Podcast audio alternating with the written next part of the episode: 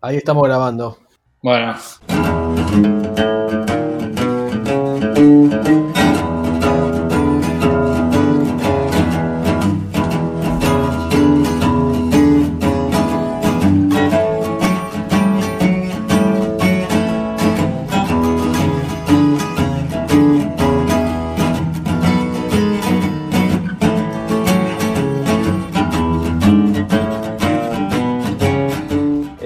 Voy a preguntar tu opinión sobre los psicólogos porque si hay algo que aprendí con estos años es de tu poca tolerancia o poco margen de, de encanto con, con esta práctica. Ajá. Vos podés decir ajá, pero podés decirme ajá. No, no, ajá, tenés razón. Sí. Bueno, eh, en mi caso en realidad no es así. Yo vengo de una familia completamente este, psicoanalizada al, cuadrado, donde todo se debate, todo se habla, todo se reformu- reformula, todo se vuelve a, debatir, etcétera, etcétera. Puntualmente en mi caso, yo me, me analicé durante bastantes años y con distintos profesionales. No, no puedo decir que todos fueron malos porque no fue así, pero todos tuvieron sus particularidades. Eh, Acá es donde el podcast cobra sentido y- y me trae, me obliga a poder comentar sobre cada uno de, esos, de esos profesionales que me tocó este, a lo largo de estos años. Antes que nada tengo que aclarar que las, las tres, este, las tres instancias, digamos, donde yo me analicé, lo hice con el mismo programa de OSDE, que OSDE, OSDE tenía como un, un programa en el cual con tu, con tu plan eh, te alcanzaba para 30 sesiones. Básicamente era eso. Y ellos siempre hacían como énfasis en que eran 30 sesiones y era como, mira, si tenés un problema en el auto, como, como que tenés un ruidito, eh, con 30 sesiones lo solucionamos, pero si vos venís con un problema en el eje, en la, no sé, en la correa de distribución o lo que sea, no, no vamos a hacer nada. Bueno, algo así, pero en lo que es este, el ámbito psicológico. Así que bueno, yo creo que lo, he dicho, pero lo puedo decir de nuevo. Mi, mi miedo a la muerte me ha acompañado en todos estos años de psicología y de terapia. Inevitablemente caí en las trampas de, de- del plan de ODE y en la tentación de ver si en 30 sesiones me, me sacaban ese miedo. Así que ¿Fue eso lo que te llevó a empezar? yo creo que sí, fue eso, o sea, el miedo a la muerte de, de alguna manera yo lo tomé como, bueno, eh, a, a lo largo de los años lo fui considerando de distintas formas, hasta llegar a esta, etapa, a esta última etapa donde ya me doy cuenta de que no hay una instancia donde uno lo supera.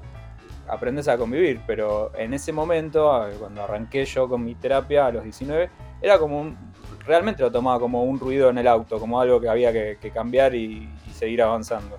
Entonces, eh, lo veía como, bueno, hago 30 sesiones y me saco el miedo a la muerte y, chao, al carajo. Así que fue una idea mía, viste, como que están todos acostumbrados que los padres sean los que eh, de alguna manera lleven a sus hijos a hacer terapia por algo que vean, o, o sean los que influyan para, para que haga terapia eh, algún miembro de la familia. Pero en este caso, bien como soy yo, diciendo, bueno, a ver, sí, a ver, vamos a ver, la cartilla dice que acá me corresponden 30 sesiones, bueno, voy a averiguar, qué sé yo, bueno, voy a empezar con mis... Voy a empezar con mi, terapia así, este, como me dice Osde, que seguramente me van, a, sacar los miedos a la muerte rápidamente. Así fue como eh, caí en una psicóloga que estaba cerca de- de mi casa, en esa época yo vivía en Belgrano, y era una psicóloga, primero me fascinaba el lugar donde ella atendía, que era una casa estas casas antiguas de, Belgrano, pero que de afuera son como muy viejas, pero adentro son todas re- remodeladas, zarpadas, buenas, impresionante, todo un parqué brilloso. Y ella siempre como espléndida para atenderte, era como que siempre estaba sonriente. Y algo que me encantaba era que yo llegaba y ya me, me atendía, digamos. O sea, ya estaba esperándome. Algo que no puedo decir en los próximos casos que también voy a contar.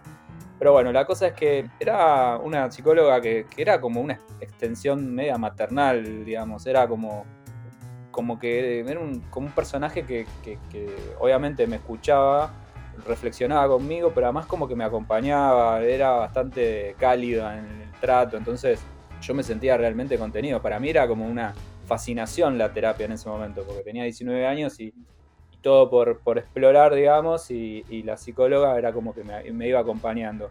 Ella... No su puedo evitar, perdón, no, no puedo evitar interrumpirte para que me digas la edad de la psicóloga. y tendría 50 años.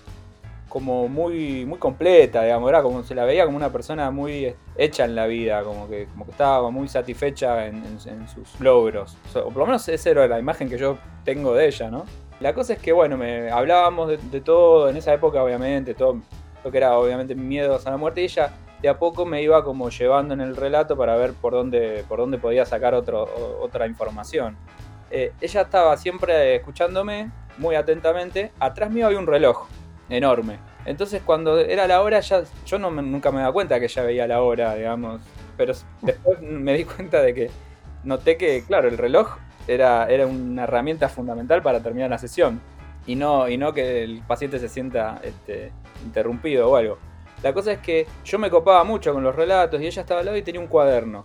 El cuaderno lo tenía y ella me decía, no, este, cuaderno yo eh, lo leo antes de empezar cada sesión, yo trato de, la última media hora antes de cada paciente estar con el cuaderno y ver qué es lo que vimos la otra vez, así yo ya tengo una idea de qué, qué, cosas estuvimos trabajando y hago un repaso.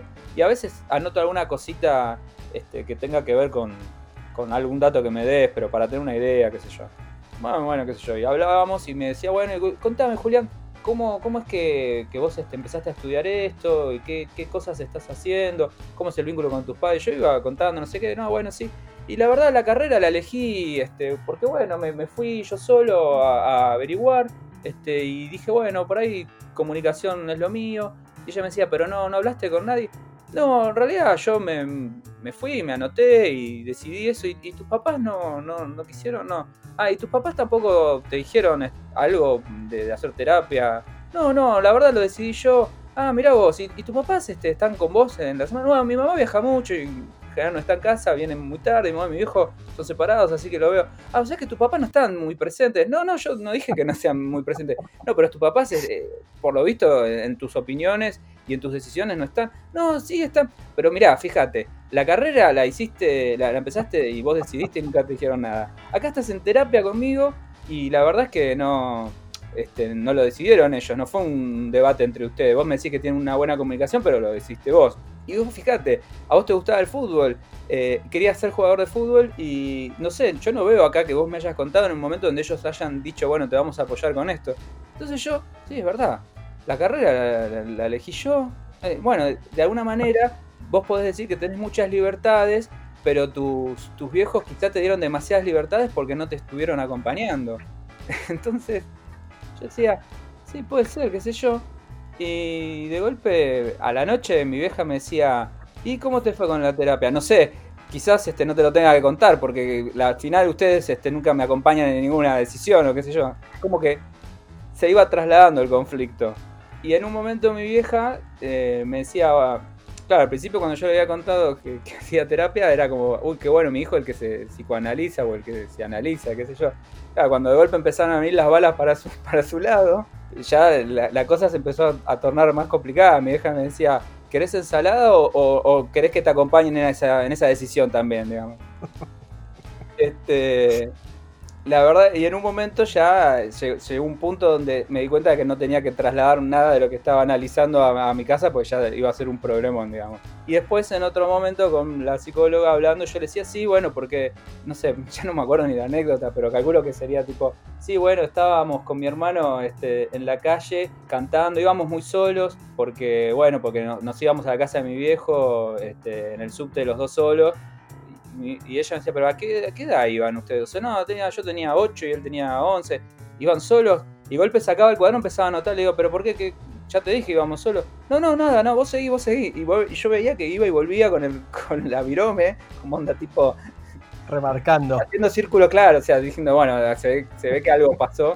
Este, y, y en mi infancia la cosa era más complicada, no sé. Pero bueno, la cosa es que puntualmente con ella, la verdad que la, terapia estuvo muy bien y me duré, me, tragué las 30 sesiones y no, no se me fue el miedo a la muerte. Este, pero sí me quedó un, claro recuerdo de que, de que era una, una mina muy copada para hablar y todo. Y como que yo dije, bueno, esto quizás sea, ella me dijo, digamos, bueno, estas, estas sesiones terminan, pero ten en cuenta que vos por ahí podés volver a analizarte con otro profesional y descubrir otras cosas. Yo dije, sí, sí, claro bueno, en el futuro quizás lo, vaya a hacer, ¿no? Así fue como unos años después decidí pasar al segundo terapeuta o también con el plan de OSDE este de las 30 sesiones. Sí.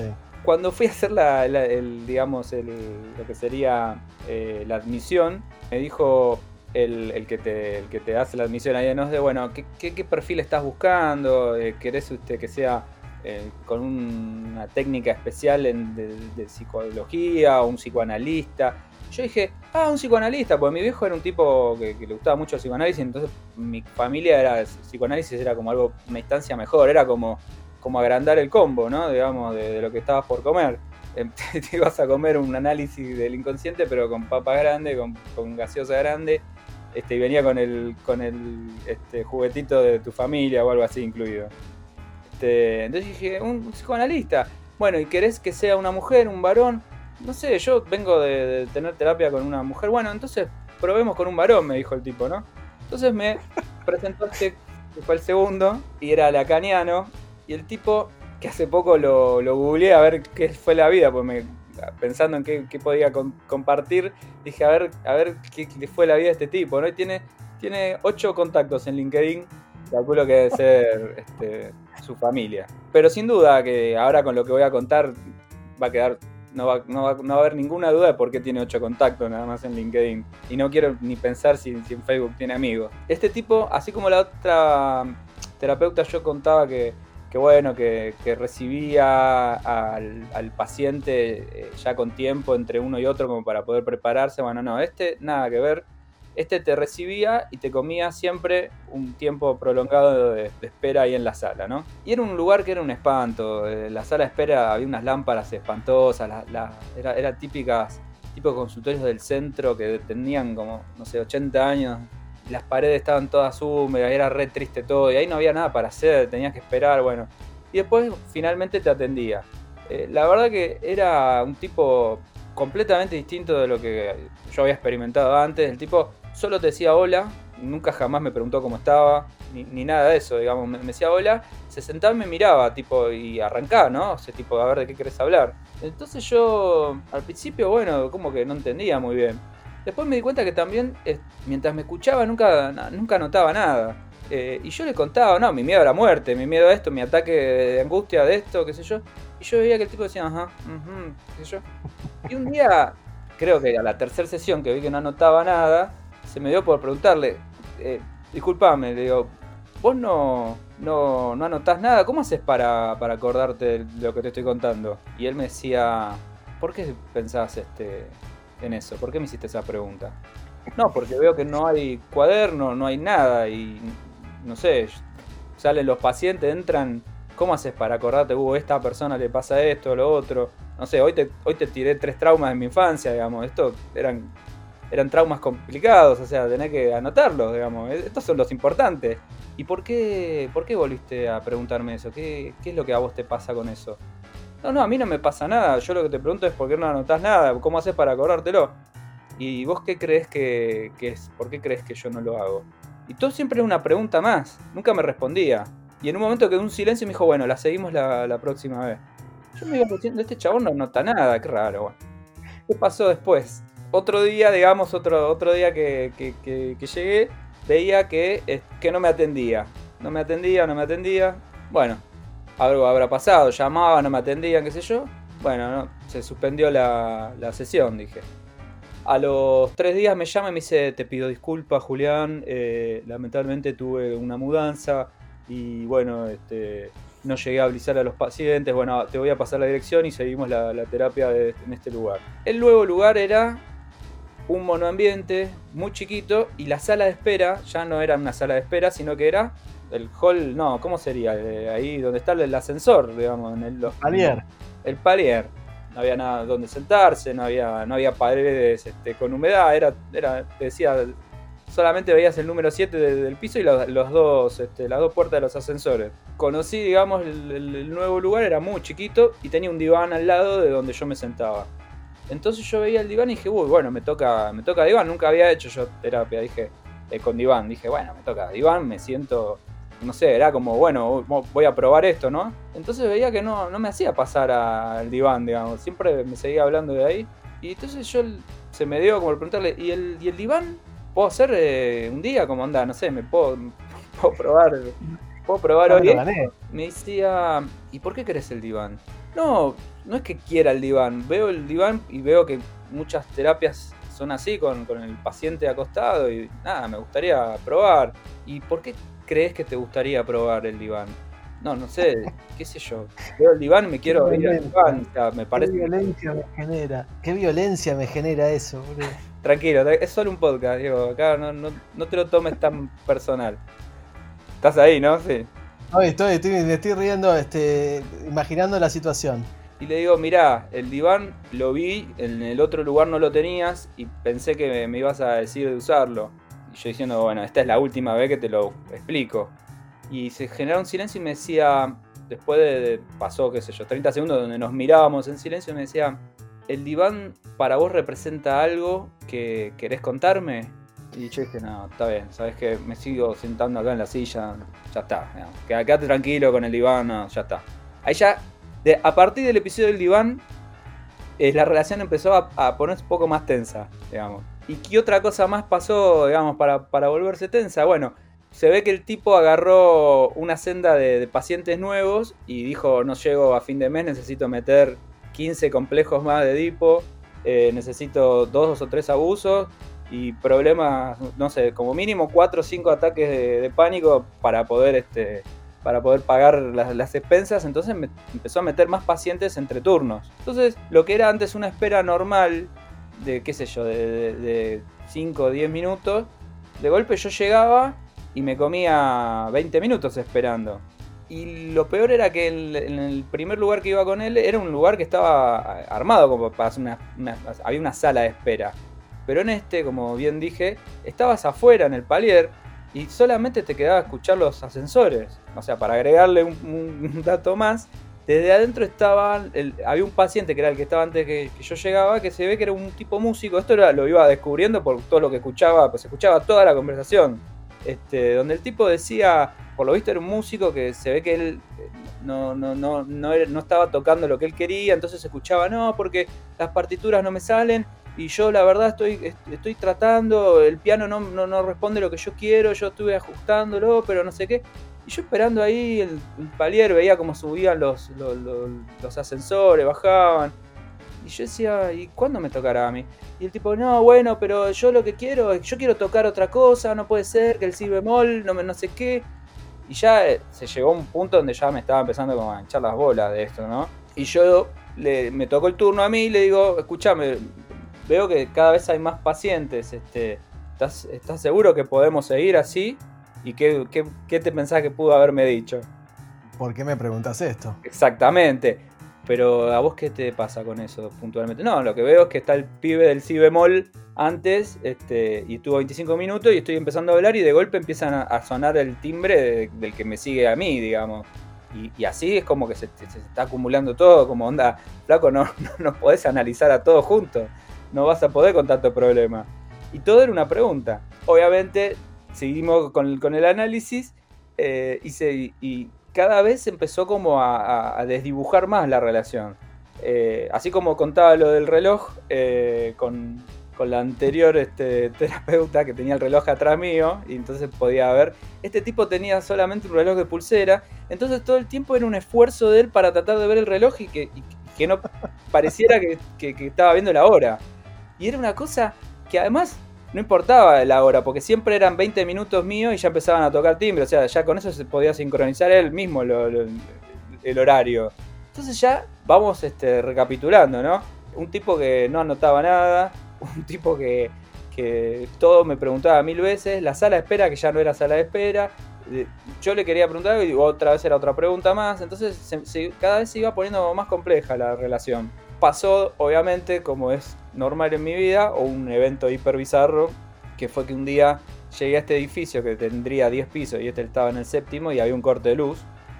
Entonces él sale y me dice, mira, eh, tenemos un corte de luz, eh, yo si, vos estás este, de acuerdo, yo tendría la sesión igual, lo único que te pido es este, si podemos abrir un poco la, la puerta, porque obviamente no, tengo, no tenía el balcón, digamos, no había luz para afuera, eh, no tengo velas, no tengo nada, necesito por lo menos un poco de luz para ver, por lo menos la luz de emergencia de la escalera, ¿no? O sea, si no te jode.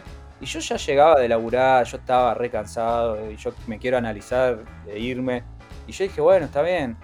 Y justo ese día, todo digamos en silencio, donde no le veía la cara porque estaba todo oscuro, la puerta media, la puerta media abierta que daba la escalera de, emergencia, y yo empecé a contarle problemas, no sé qué, pero eran problemas serios, porque me acuerdo que estaba como muy compenetrado en mi, en mi, relato, cosas que eran como me generaban mucha angustia, y el tipo era como una voz este, interna que tenía, porque no lo veía a la cara, ¿no? Me hablaba este, como si fuese la voz del gran hermano.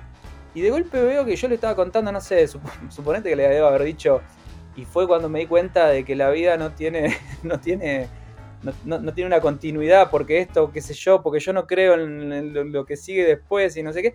Y de golpe veo a los vecinos que obviamente como estaban sin luz, eh, subían las bolsas del, supermercado disco, pues me acuerdo perfecto la, las bolsas que decía el logo de disco, y mientras iban subiendo por la escalera me miraban a mí desde que estaba yo en el, en el sillón contando, en el asiento, digo, contando mis, problemas más este, íntimos, ¿no? Digamos, onda. Yo dije, ¿qué estoy haciendo acá? Con los vecinos pasaban por la escalera diciendo, este chabón está re mal, o sea, los tipos se fueron a, su casa ya sabiendo mis complejos, digamos, ¿qué es esto?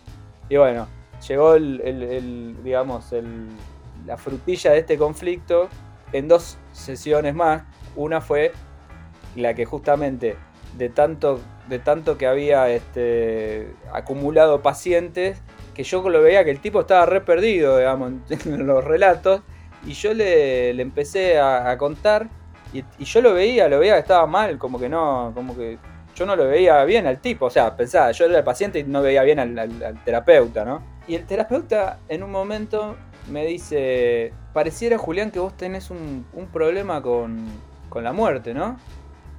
Y yo le digo, no, pará, chabón, digamos. es lo primero que, dije, digamos. Esa ya la sabía, digamos. O sea, ¿qué, dedujiste vos, chabón? Y le digo, pues eso fue lo primero que te dije.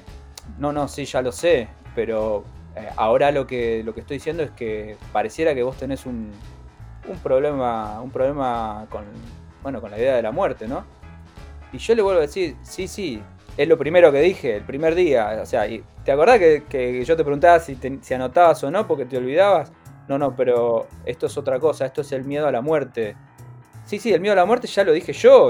O sea, tipo, esa ya la sabía, digamos. ¿Qué carajo, en dónde me estás ayudando? Entonces ya el margen era muy chiquito y no más que faltó que, que pasara otro día más donde llegué y otra vez a esperar en, el palier mirando los ascensores y el tipo que estaba eh, antes que yo, el músico, se ve que llegó al, clímax de los conflictos y ese día no paraba de llorar y gritar y se escuchaba por todo el edificio que, él quería tocar la batería y no el piano, que sus padres le habían insistido y que eh, llevarlo al conservatorio a tocar el, el piano y él quería tocar la batería. Y yo estaba con zapatos, camisa y corbata, porque salía de laburar, me, incomodaba mucho esa ropa, estar ahí, eran las 7 de la tarde esperando que me toque a mí, y el tipo no abría más la puerta, y el otro no paraba de llorar porque quería tocar la batería, y no tenías nada para hacer, porque no, el celular ahí no existía para, como ahora, para poder leer otras cosas, o sea, solo, solo me quedaba escuchar los ruidos de los,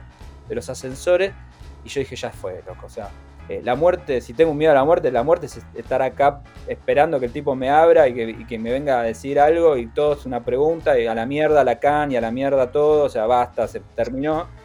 Y me fui y para, obviamente para salir tuve, que tocarle el portero eh, y el tipo se dio cuenta que me estaba yendo, para que me abra la puerta abajo y me dice, pero pará, pará, podemos seguir con la terapia. Y nada, sabes tu vieja, la otra terapia. Hacela vos, chabón. Y me fui completamente enojado.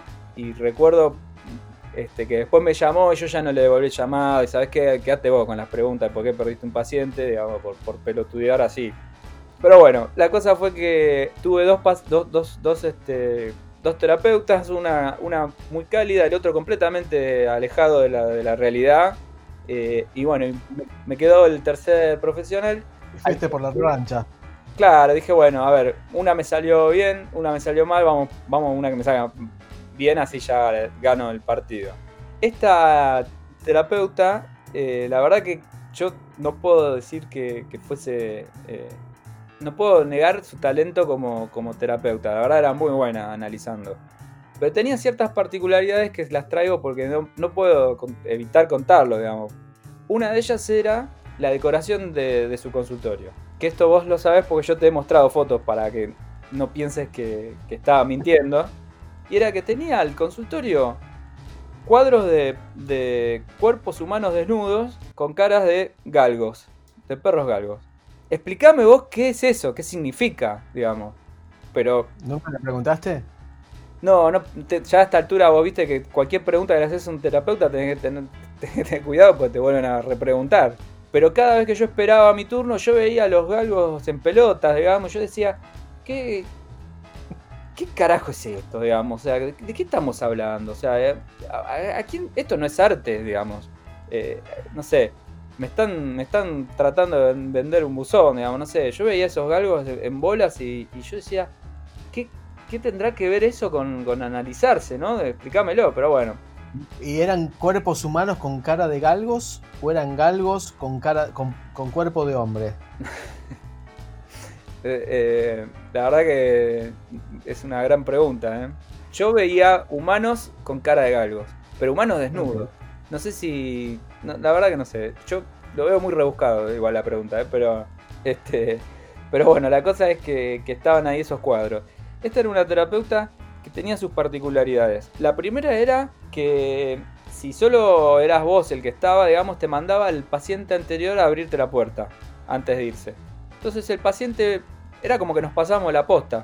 Bajaba el paciente con las llaves y me daba a mí las llaves y yo, yo tomaba el, lugar del, del, analizado y nos saludábamos con el paciente. ¿eh? A veces bajaba llorando y me mojaba las llaves, ¿viste? Bueno, a ver, nos vemos. O sea, ¿Cómo está hoy ella? Y ella está más o menos. Era como que ya teníamos como unos códigos con los pacientes entre pacientes, qué sé yo.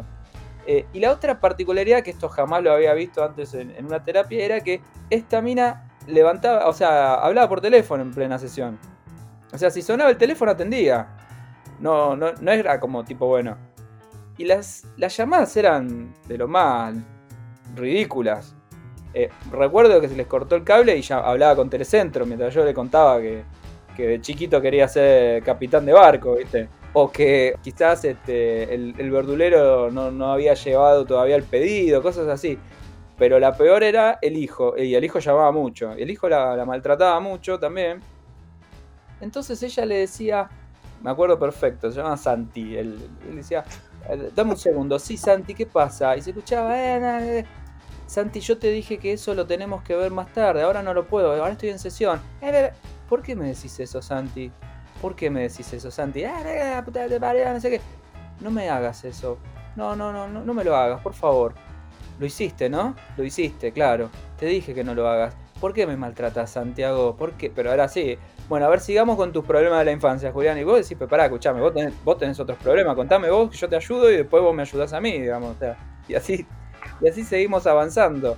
Eh, pero bueno, nada, con ella sí tuve una, unas eh, sesiones bastante interesantes, era, era muy buena. Pero cuando obviamente me agoté el cupo de las 30, se terminó, digamos, la calecita, no saqué sortija, me, me, tocó terminar. Y el último día que hice terapia, ella me hizo una devolución de lo que tenía que hacer, quedó con un concepto de, bueno, pensá, pará y seguí avanzando. Era algo así, ¿no? Como que me lo dejó muy en claro. La enseñanza para la vida. Claro, y ella me, cobró y me decía, y me miraba y me decía, pensá, pará y seguí avanzando. ¿eh? Bueno, te voy a bajar a abrir porque yo me tengo que ir también. Pará, pensá y seguí avanzando. Llamamos el ascensor, entramos y ahí estaba la vecina del tercero B, ponele en el ascensor. Y mientras bajamos me miraba y me decía, pero entendés, ¿no? Vos tenés que parar, pensar y seguir avanzando. Yo decía, está bien, pero no se lo cuentes a Gladys del tercero B también, digamos, no hace falta, digamos. Y se iban sumando los vecinos y éramos como cinco y me decía, porque los, problemas que vos me contaste tienen que ver con eso, ¿eh? con que vos tenés que, tenés que parar, pensar y seguir avanzando. Yo decía, bueno, ya está, no hace falta, digamos. Y me abrió la puerta, me despidió, y cuando me estoy yendo por esas cosas de la vida, la miro para atrás por la duda, ¿viste? Y me mira y me, termina diciendo lo mismo, me dice, pará, pensá y seguí avanzando. Así que bueno, crucé, esto era José Hernández y Kramer, venía, venía al 80, tenía que cruzar y bueno, dije, pará. Paré, pensé y seguí avanzando, pues si no me, me iba a tropezar el bondi.